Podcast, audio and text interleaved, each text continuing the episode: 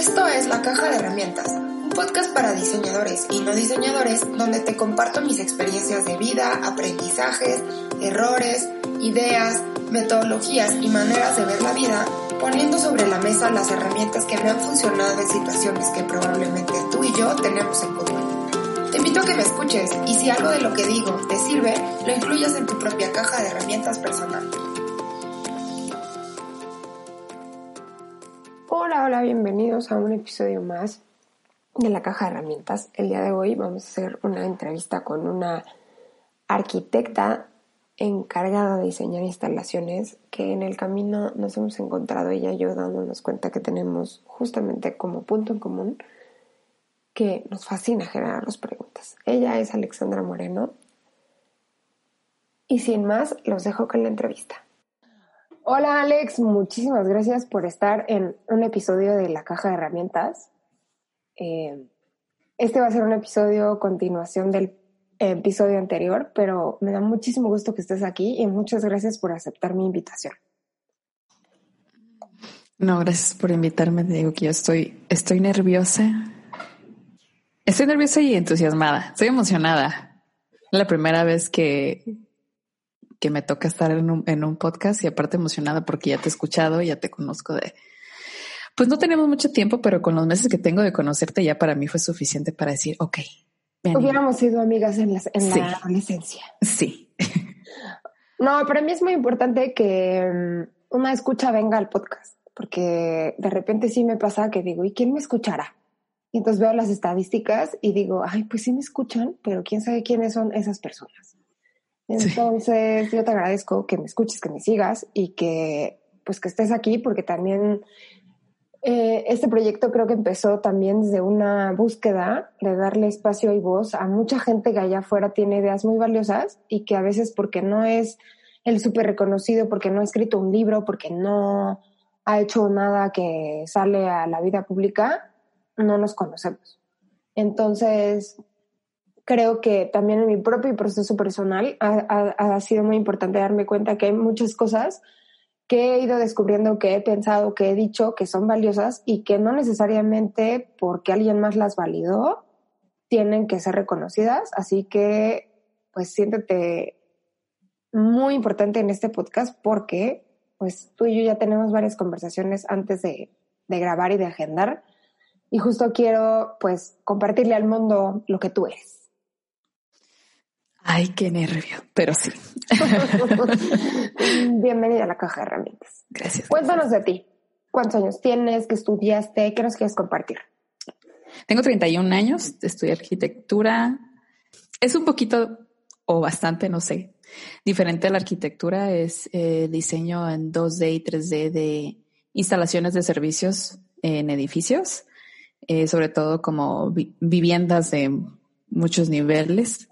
Eh, es parecido a la arquitectura en el sentido de que, ah, pues no se utiliza el mismo programa que se podría utilizar en la arquitectura, nada más enfocado a ingeniería mecánica. Entonces, se parece, pero no. Eh, nos entregan un proyecto donde ya viene un diseño muy básico de lo que serían las instalaciones en los edificios y y yo me encargo de detallar y a veces incluye diseñar porque tal vez la ruta que propone el ingeniero no funciona muy bien, justo porque es muy básica. Entonces trato de encontrar una nueva solución o de una manera que sea más eficiente de que funcione esa instalación. Yo siempre digo que tiene que haber gente para todo, que qué bueno que no nos dedicamos todos a lo mismo. O sea, habría muchos problemas no resueltos y me encanta conocer gente que además tiene esta pasión y le encanta hacer lo que hace porque digo, qué chingón que haya gente que esas cosas que muchos no quieren hacer, lo hacen y además lo hacen como de manera apasionada. O sea, eso está increíble. O sea, ahí es donde yo digo, es que el sol brilla para todos y en este mundo hay... Pues bueno, chula, vamos a entrar al tema que nos trae aquí. Alex y yo nos conocemos por otro entorno que no es para nada profesional y platicando a través de esa plataforma nos dimos cuenta que algo que teníamos en común, Alex y yo, es que somos súper preguntonas. Sí. Y yo tengo una hipótesis y muchas preguntas a través, o sea, alrededor de este asunto de ser preguntón. creo que durante muchos años de mi vida yo asumí que hacer preguntas era algo súper normal y que todas las personas lo tenían o, asumí que mucha gente de mi generación em, hacía preguntas y poco a poco me he ido dando cuenta que ni toda la gente de mi generación hace preguntas, ni, ni solamente los diseñadores hacemos preguntas, ni solamente los filósofos, y que además no a todo el mundo le interesa hacer preguntas. Y cuando te conocí a ti, se rompió como mi hipótesis de que es un tema generacional. Porque si bien sí tengo un conflicto con mis alumnos que no saben hacer preguntas, pero mis alumnos tienen 21 años, o sea, sí estamos hablando como de una brecha generacional muy grande. Cuando te conocí a ti dije, creo que esto no es generacional. Entonces, mi interés de tenerte en el podcast es un poco que platiquemos y discutamos, intercambiemos cómo ha sido esa experiencia que, pues, tanto tú y yo hemos tenido con las preguntas. Y creo que esto, pues, sí deriva de una naturaleza eh, de la curiosidad y de hablar en cómo nos hacemos esas preguntas y cómo hacía nuestra relación con las preguntas. Y pues justamente es para lo que te tengo hoy aquí y que pues me encantaría que nos puedas aportar con cómo ha sido tu experiencia para que pues no nos quedemos nada más con lo que yo tengo que compartir. Entonces, la primera pregunta que te quiero hacer es, desde tu experiencia, desde cómo lo has vivido, ¿tú crees que esto de hacer preguntas o de ser preguntón, ¿se nace o se hace? Eh, no sé esto de ser preguntón, pero tal vez sí el explorar. Creo que desde chico se tiene tal vez esa intriga o esas ganas de explorar para entender lo que se está viendo o lo que se toca o entender cuando algo es caliente o frío y como esas ganas de explorar para ir a entenderlas, entendiendo las cosas, cómo funcionan las cosas. Pero ya lo de preguntar sí se me hace algo distinto, como ya las, la curiosidad por el conocimiento se me hace distinto a la curiosidad por el, el hecho de explorar. Entonces, no sé si todos tengamos esa curiosidad por el conocimiento, creo que eso sí es algo que se trabaja. Creo que todos tenemos la posibilidad de tener esa curiosidad por el conocimiento y no todos la exploramos. No todos eh, le dedicamos ese, ese tiempo, esas ganas de conocer. Creo que todos tenemos la, tal vez la semillita, tenemos algo con lo que nacemos que podemos alimentar, pero creo que no todos lo alimentamos. Sí, yo también creo que es una cosa combinada.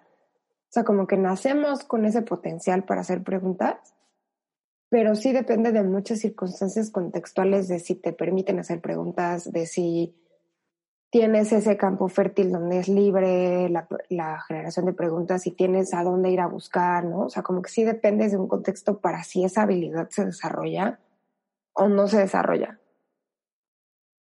Pero también creo que el tipo de preguntas que te haces si, si de pronto pueden ser diferentes de, de una persona u otra. Y eso es algo que yo hoy por hoy, esa pregunta no me la he podido responder. Porque aunque yo tengo una hija chica que hace muchas preguntas, de pronto veo que las preguntas que hace son unas preguntas que yo no sé si cualquier niño haría. O sea, son unas preguntas muy profundas que yo reconozco muy mías porque cuando yo era niña también las hacía pero que yo no he tenido manera de corroborar o de contrastar con otros niños si es natural que se pregunten esas cosas. Ahora yo me quedo pensando si... Si es que si nacemos todos con eso, tú dijiste algo de como si en el ambiente en el que creces tal vez te alimentan esa parte o tal vez te limitan esa parte o tal vez te dicen esas preguntas no se hacen o en este no es el momento y empezar a dudar si hacer preguntas es algo bueno. Y no sé si tal vez también tenga mucho que ver eso, que si nacemos todo con, todos con, con eso, no sé. Y que tenga que ver mucho el ambiente en el que creces, sí. No recuerdo yo este, si a mí fue algo que se me dijo que estaba bien o si me daban respuestas. Y si no se me apoyó, pues yo seguí preguntando. Eh, pero sí, es una, es una, es algo, es una, una buena pregunta. Y mira, de eso que tú dices, en mi experiencia personal, yo siempre fui una niña que preguntaba muchas cosas, ¿no? Incluso te compartí que algún día me dijeron, o sea, y no nada más que preguntara en sí mismo, sino que fui una persona que siempre dudaba de todo. O sea, el día que me dijeron que el infierno estaba debajo de la tierra, dije, ah, sí, pues vamos a hacer un hoyo para ver dónde está y cómo es, ¿no? O sea, siempre he tenido como este rollo de no quedarme con lo que me dicen, así de, ah, bueno, eso dices tú, bueno, entonces realmente vamos a revisar que sea verdad, ¿no? O, vamos a ver, sí, pero qué tan lejos o qué tan cerca, ¿no? O cómo es. Eh, pero, por ejemplo, en mi caso, sí, sí recuerdo que mi mamá de pronto yo le hacía preguntas como la clásica, ¿no? De, pero ¿por qué el cielo es azul? Y respuestas como, pues porque así lo hizo Dios y sale, bye, ¿no? Y era como, no, o sea, no me estás ayudando, ¿no? Y sin embargo, esas cosas de que me dieran el cortón en preguntas no hicieron que yo me volviera menos preguntona. Simplemente hacía que yo ya no buscara con esas personas. O sea, de, ah, sale, ya sé que tú me vas a contestar que porque así es, entonces ya a ti ni te pregunto. O sea, yo ya voy, investigo, voy y le pregunto a mi abuelo que sí me va a decir la respuesta o que si no sabe la respuesta me va a decir en qué libro voy a buscar y lo voy a encontrar, pero yo ya sé que contigo no. Pero como esa respuesta del entorno a mí no me quitó la curiosidad, ¿no? Entonces, creo que también es una cosa muy, o sea, muy compleja en el sentido de que depende de muchas cosas, o sea, es multifactorial. O sea, si bien depende de las preguntas que te haces, también depende de qué tanto te lo incentiven o te lo potencialicen en tu entorno, pero también creo que tiene que ver con, pues tal vez con quién eres tú en, en esencia, ¿no? Porque también creo que afuera hay una tendencia muy, muy grande a, que el que pregunta es porque no sabe, ¿no? O a que termina una clase o una conferencia y es mejor no tener dudas porque entonces significa que entendiste todo y entonces eso significa que eres más inteligente. O sea, como que se ha generado toda una cultura alrededor de que las preguntas no están bien, ¿no? O de que hay preguntas tontas y que de pronto sí requiere cierto valor preguntar porque es un poco exponerte.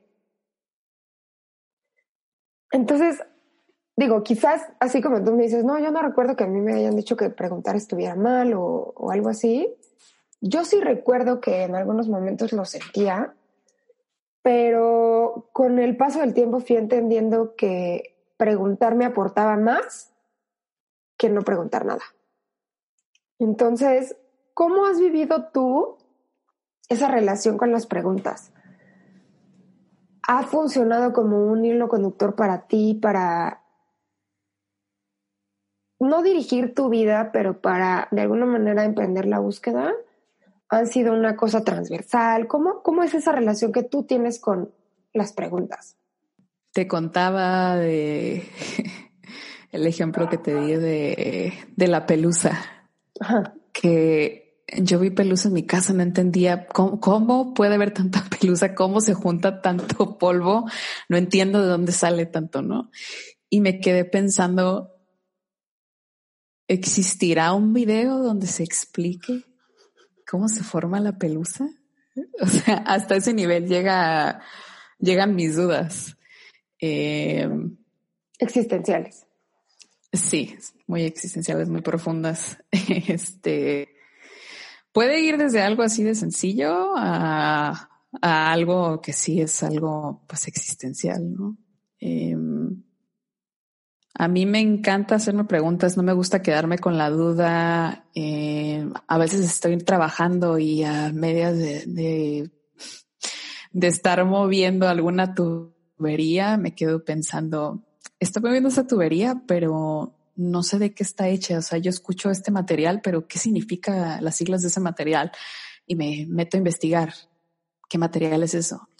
Y lo que me pasa mucho es que de repente se convierte en cinco minutos de investigar dónde, qué significa ese material, a pasar a tres horas, porque ya que investigué el material, me di cuenta que había otro material dentro de ese que tampoco conozco y así me la llevo. Y de repente me quedo, ay, canijo, estaba trabajando y creo que tengo que regresar a trabajar. Em,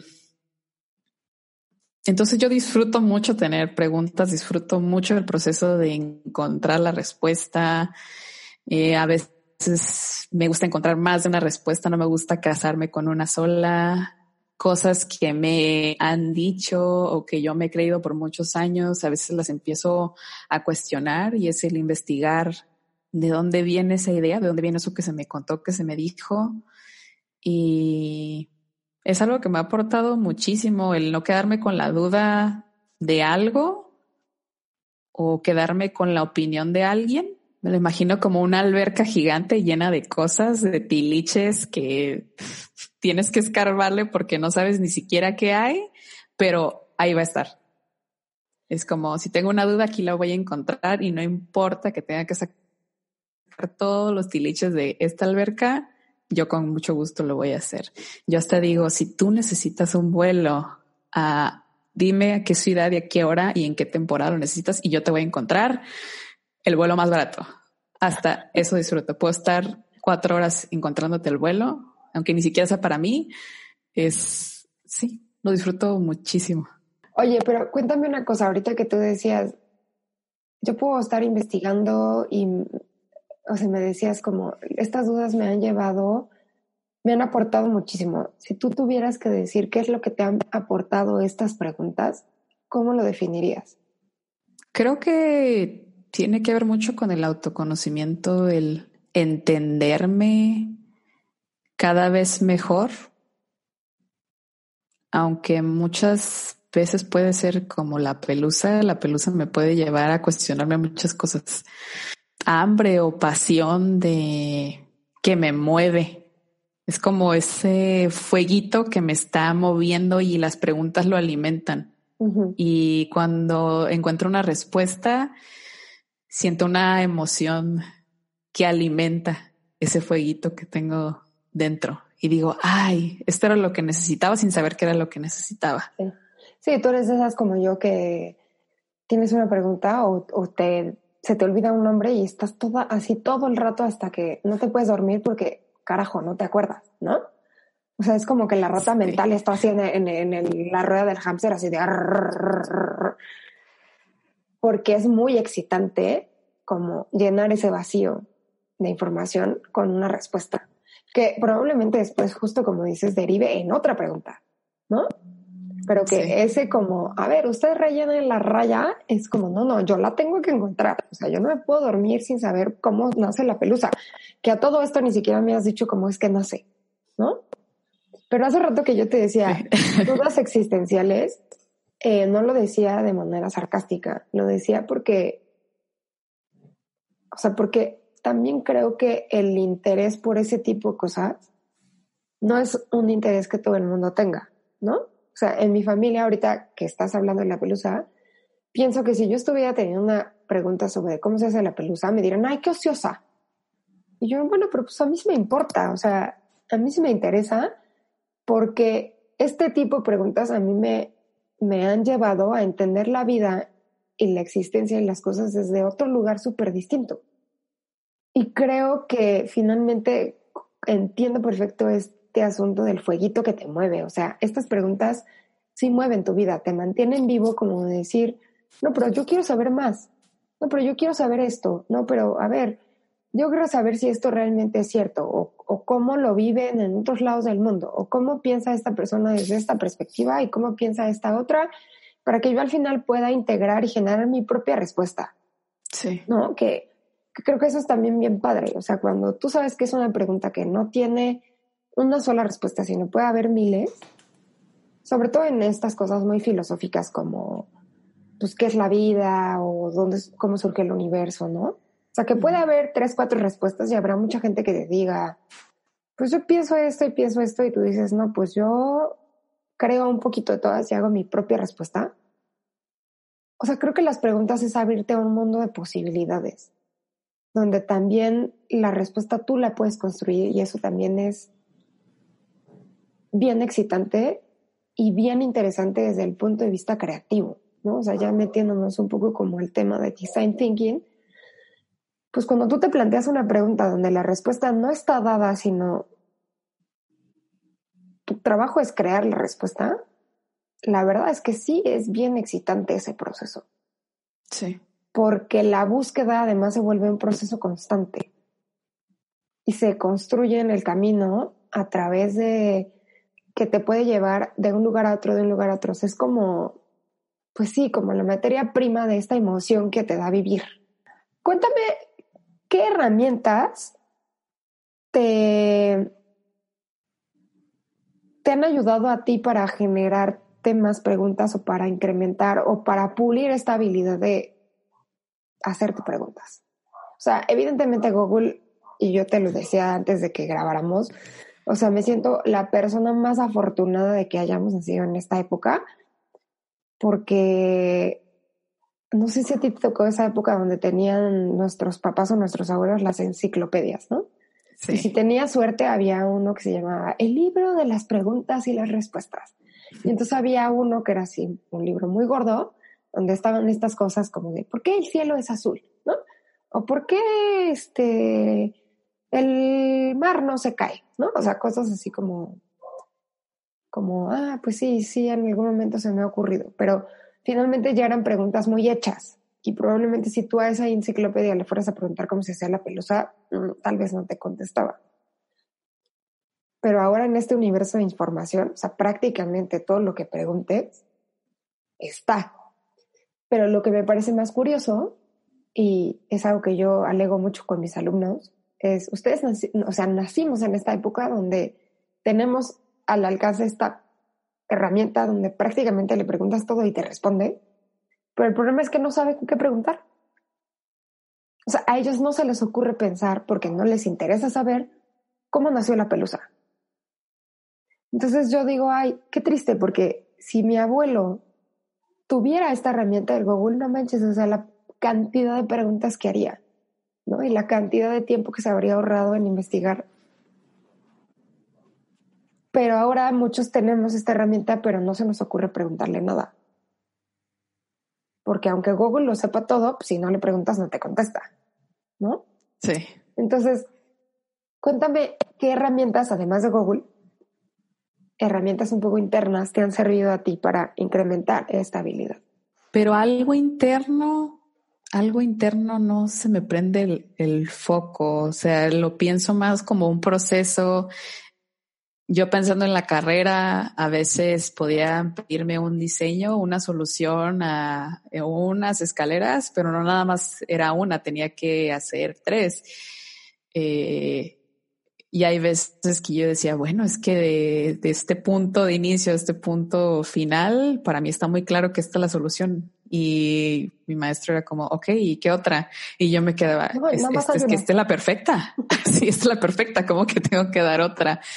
Entonces, en la carrera, creo que se me empujaba mucho más a, ok, ya encontraste una solución, pero ahora tienes que dar otras dos. Y yo creo que llevándolo a un cliente, pues aunque para mí sea lógico el punto A de inicio al B el final, eh, tal vez para el cliente no le gusta, ¿no? Entonces ahora encontrar otras dos por lo mismo. Em, y bueno, en el trabajo a lo que me dedico ahorita es lo mismo, es lo mismo porque tal vez yo trabajo en ciertas instalaciones, pero hay otros tres, cuatro ingenieros que trabajan en las suyas y a la hora que queremos pues unir todos los diseños, pues muchas veces hay unos que no funcionan, ya que estás viendo todas las instalaciones. Eh, entonces es como, ok, ya encontré la solución, pero resulta que no funciona porque por aquí pasa una viga y no la habíamos visto. Y es otra vez encontrar otra solución. Es, pues, digo, ingeniería, ingeniártelas. Eh, son, son las cosas que yo creo que me han apoyado a entre comillas, este, que sea como algo forzoso, que realmente no lo es, porque me encanta, pero que me han llevado a como ese extra, a dar ese, a dar ese extra. Pero sí, regresando a la pregunta como algo interno, no se me prende el foco como con una palabra exacta. Cuéntame cuál es el punto más lejos donde te ha llevado este asunto de hacerte preguntas. O sea, yo sí, pues ya te dije, hice un hoyo en el jardín de mi casa para corroborar que algo que me dijeron era verdad. Sí he tenido ciertas obsesiones por ciertas preguntas, así como necesito saber cuál es la respuesta y no la encuentro, pero estoy obsesionada con saberlo. Y creo que sí, a veces uno se puede llegar a obsesionar. Entonces, no sé si tienes algún ejemplo claro de decirnos, no, yo he llegado a este punto hasta viajar para poder, no sé. Creo, creo que es más interno y ya lo habíamos platicado, el propósito de vida. Para mí eso es una pregunta muy cargada. Em, el hacerme tantas preguntas a veces me lleva a no encontrar una respuesta y sentirme atorada. Como este bucle, ¿no? Sí. Entonces, con algo tan profundo como cuál es mi propósito de vida, sí se convierte en una espiral de bueno, esta pregunta con esta respuesta, pero esta respuesta no me convence porque no abarca todo. Entonces necesito otra pregunta que abarque esta rama. Y ya que encuentro esa rama, sale otra y otra y otra. Entonces creo que es algo más interno. No sé todavía la respuesta de esa pregunta. Tengo una idea, pero por lo mismo, como creo que no abarca todo lo que yo podría imaginar, no llego a la respuesta. Pero, pero qué bueno que lo dices porque creo que también hay que romper esa idea de que todas las preguntas tienen una respuesta. Mm. Y es algo que yo comento, lo he comentado mucho en el podcast, lo comento mucho en mis clases. Y, y yo creo que en el proceso de diseño es mucho más importante las preguntas que te haces que las respuestas que encuentras, ¿no? Porque finalmente las respuestas pueden justo no ser únicas, justo pueden responder solo a un contexto y a un tiempo, pero la pregunta puede seguir siendo vigente muchos contextos en muchos tiempos y puede dar espacio a muchas respuestas y a muchas reflexiones. Entonces, para mí hoy por hoy las preguntas son más valiosas que las respuestas en sí mismas. Y, pues justo como lo dices, hay muchas preguntas que no tienen respuesta o que por lo menos no es, no son preguntas que vayas a encontrar en Google como estas preguntas que son intrínsecamente tuyas, como cuál es mi misión de vida, por qué estoy aquí, ¿no? Em, qué es un poco lo que tengo que hacer, etcétera. Y que son preguntas que toman mucho tiempo entenderse y que además responden, o sea que más bien creo que las respuestas son como una serie de piezas de rompecabezas que se van armando y al final te dan un panorama y dices, ah, bueno, ahora ya entendí, pero no es una respuesta como sí, no, o esta cosa, ¿no? O sea, no son respuestas fijas.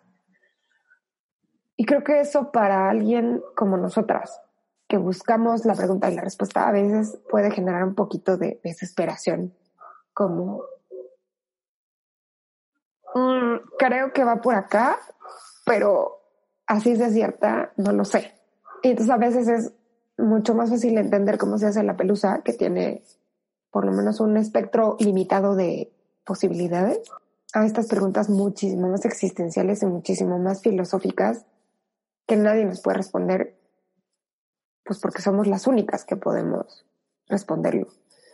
Pero creo que también aprender a lidiar con esa incertidumbre de decir, esto no lo voy a poder responder ahora, no lo voy a poder responder rápido, es algo que alguien que se genera preguntas en algún momento del camino tiene que aprender a lidiar. Hace, no sé, como una hora, media hora antes de que este, empezáramos esta grabación, estaba platicando con una amiga y le digo, va a sonar bien cursi o bien cliché, y le digo, y estoy a punto de contestarte y me voy a contestar a mí misma le digo, creo que por como somos, nos encanta encontrar una solución o una respuesta, investigar y no quedarnos este, tranquilas hasta que algo tenga sentido. Le digo, pero lo curcio cliché que te estoy a punto de decir es, creo que a veces el tiempo es la respuesta. Le digo, yo sé cómo suena, casi casi le pido perdón por haberlo dicho, pero, eh, y digo eso porque me estoy contestando a mí justo porque, por esto que dices, porque creo que a veces hay preguntas que no tienen respuesta o que tal vez no tienen respuesta en este. Yo por ser una persona que está mucho en su mente o muy racional, a veces a mis sentimientos les quiero encontrar respuestas con mi mente y pues no me funciona muy bien. y ahí es cuando noto que a veces el tiempo y la paciencia y el no tener una respuesta en este momento, eh, pues son la respuesta. Sí, justo. Y qué bonito lo dices, ¿no? A veces la no respuesta es la respuesta. Mm. Y, y, otra cosa que yo también quería agregar ahorita que te escuchaba era el tema de que creo que yo con el tiempo he aprendido que hay preguntas que no se responden y que uno tiene que aprender a asumir eso como una verdad. Tú sabes que yo tengo un proyecto más hacia el rollo espiritual y más hacia una parte que no es tan racional. Creo que eso es lo que he aprendido en estos años de entender que, que no tienen una respuesta exacta o, una, o hay cosas que no se pueden explicar o no se pueden entender y que también hay que dejar ese espacio vacío para saber que tal vez vamos a morir y eso jamás lo vamos a poder responder. Sí. ¿No? Como podría ser esta pregunta de pues, qué pasa después de la muerte, ¿no? O sea, puede haber mucha especulación y nos pueden haber muchas teorías y puede haber como gente que va al más allá y nos cuenta y así. Pero hoy por hoy, que tú tengas así los pelos de la burra en la mano para decir esto es lo que pasa, tenemos que asumir que no lo sabremos y que nos puede llevar a un lugar muy obsesivo, empeñarnos en entenderlo y que entonces también llega una limita, o sea, sí, como una acotación en la generación de preguntas de decir, yo suelto esta pregunta, pero es importante saber que hay preguntas que no tienen respuesta y estoy bien con eso. O justo como tú lo dices, o entender que esa no respuesta es la respuesta y está bien. Sí. Ay, súper, me gusta nuestra conversación, ¿eh? a mí también, a mí también. Ahora te voy a hacer una serie de preguntas que tú vas a responder con tus respuestas. ¿Ok? Va, va. Es una unas preguntas que le hago a todos los invitados del podcast Así que siéntete libre de responder como quieras porque son tus respuestas. Va. Para ti, ¿qué es el diseño? Encontrar la solución a algún problema con las cosas que ya tenemos y si no las tenemos y las tenemos que inventar, pues inventarlas. Aunque yo creo que mucha gente tiene una idea de lo que significa un problema, que no es necesariamente yo creo que como algo catastrófico o algo negativo, eh, simplemente algo que requiere ser solucionado, ¿no? Ok, muy bien. ¿Cuál es tu serie favorita del momento? Ay, del momento es muy importante porque yo iba a decir en automático Friends, pero creo que Friends es más algo que ya estoy tan acostumbrada a ver que ya ni siquiera sé si es mi serie favorita, nada más ya de costumbre, ¿no? Sí, sí, sí. Eh, em, estoy viendo en este momento The Good Doctor. Es de un doctor que es autista, pero ya no sé si es mi favorita porque empezaron la última temporada y están hablando de COVID y yo como, yo la quería ver para relajarme, pero ya me salieron con COVID aquí, entonces. ya me sí. híjole, yo creo que estoy entre dos, entre Anne with an E y la otra es la de Marvelous Mrs. Maisel, que es como la maravillosa señora Maisel de, de Amazon. Me encanta. No sé por qué presentí que ibas a decir la de Dani. ¿Qué herramientas hay en tu caja, en tu caja personal? Pues, pues esta es la que estamos hablando, la curiosidad, la curiosidad de hacerme preguntas. Em, pues una muy grande, sí es esa, la curiosidad, el ingenio, el ingenio en muchas áreas. Me encanta en el sentido del humor, el escuchar algo y ingeniármelas para encontrar una manera que se vuelva un poquito más ligera y no sé, bromear, no tomarme la vida tan en serio, a pesar de que me la tomo bastante en serio, el tener ese ingenio en el sentido del humor me apoya a que no sea tan en serio. Sí, no, eso me encanta de ti porque eres una, una mujer como con una mirada muy profunda ante muchas cosas pero también como esa ligereza, y yo te lo he dicho, ¿no? O sea, a mí me encantaría de pronto, o sea, eso me hace falta muchas veces. Y contigo he aprendido que esas dos cosas pueden ser posibles, ¿no? Esa integración de lo profundo y lo ligero que finalmente te llevan a un lugar muchísimo más llevadero. ¿De qué te ha servido el diseño? O la arquitectura o moverte en este gremio de resolver problemas en otros aspectos de tu vida que no sea solo el profe. Pues aunque mi mamá diría lo contrario. Pero no está aquí tu mamá, eh, que tú dale. Y no creo sí, no, no está, sí, sí, sí. Este, eh, para el orden, creo que me gusta, me gusta e, el diseño, te digo, por justo por eso de solucionar problemas, pero porque también me apoya a hacer las cosas de una manera más eficiente o más ordenada, o donde puedo sacarle más jugo a las cosas que hago a diario, que pueden ser actividades muy sencillas, pero que en mi mente ya vi un horario al cual tal vez no me voy a pegar, pero ya vi cómo puedo hacer todas mis actividades de una manera más eficiente, donde tal vez abarque eh, menos espacio y menos tiempo. Y ya, con el simple hecho de hacer eso, yo ya me es, es alimentar el fueguito, pues es como logré hacer 20 cosas en, en, en, la mitad del tiempo y ya ahora ya puedo descansar y ay, qué alivio y es como estrellita en la frente para mí. Qué chistoso, nunca había, nunca lo había visto eso como una aportación del diseño. O sea, justo estás diciendo eso y digo, claro, yo soy totalmente así, pero a mí también mi mamá si le preguntan diría, ay, no, es la más desordenada. Y este, y yo no sé, o sea, de hecho a mí mi mamá me corrió a su casa porque para los ojos de ella yo era así como que vivía en el caos, pues. Entonces, y yo digo, ay, no, o sea, yo más bien es que tengo un plan y tengo un punto de partida, pero si en el camino no sale, o sea, hay opción B, C, D, y luego regresamos al camino original, pero no pasa, sirve de punto de partida para recordar hacia dónde ibas y para dónde tienes que ir, pero puedes llegar por otra ruta. ¿no? ¿Y crees que sea como de el diseño como tal o como de esta mente más ingenieril? Porque, porque quizás este tema de solucionar problemas, eficiencia y así viene más desde, las desde la parte de ingeniería. No te lo sé decir porque pues yo estoy en ingeniería en diseño, entonces que hoy te diga viene de una o de otra, pues no sé, pero estoy pensando un poco como en estas palabras de organizar, eficientar, reducir tiempos, tener un plan. Creo que sí suena más como algo que va por el lado de mi mente de ingeniera.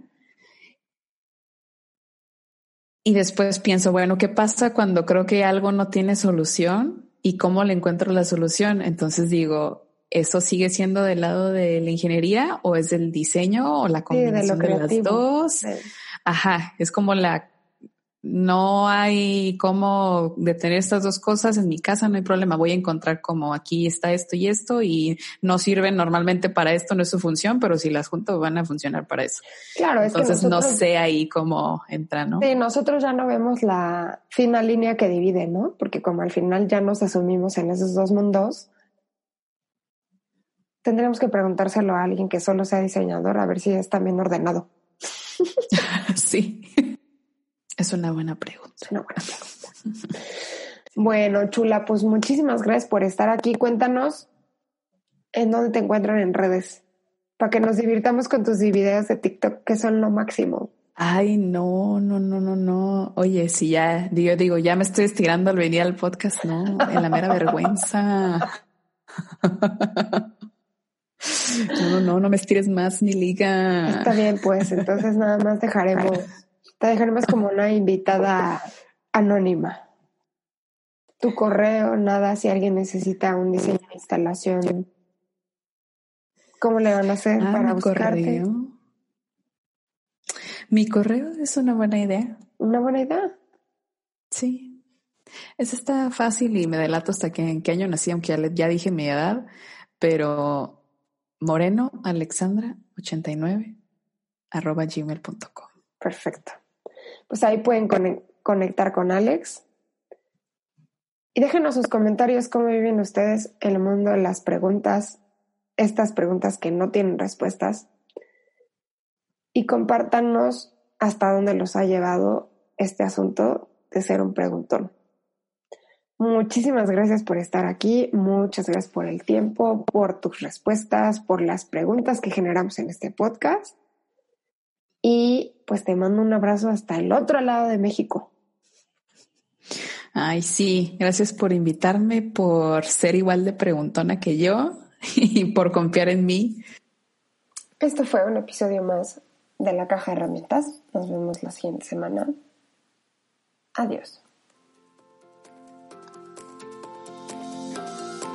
Muchas gracias por escuchar un episodio más de La Caja de Herramientas. Yo soy Alejandra Villegas y la música de introducción y cierre de este podcast es creación y propiedad de Scotia Holmes a través de scottholmesmusic.com y cuenta con licencia de uso de Creative Commons.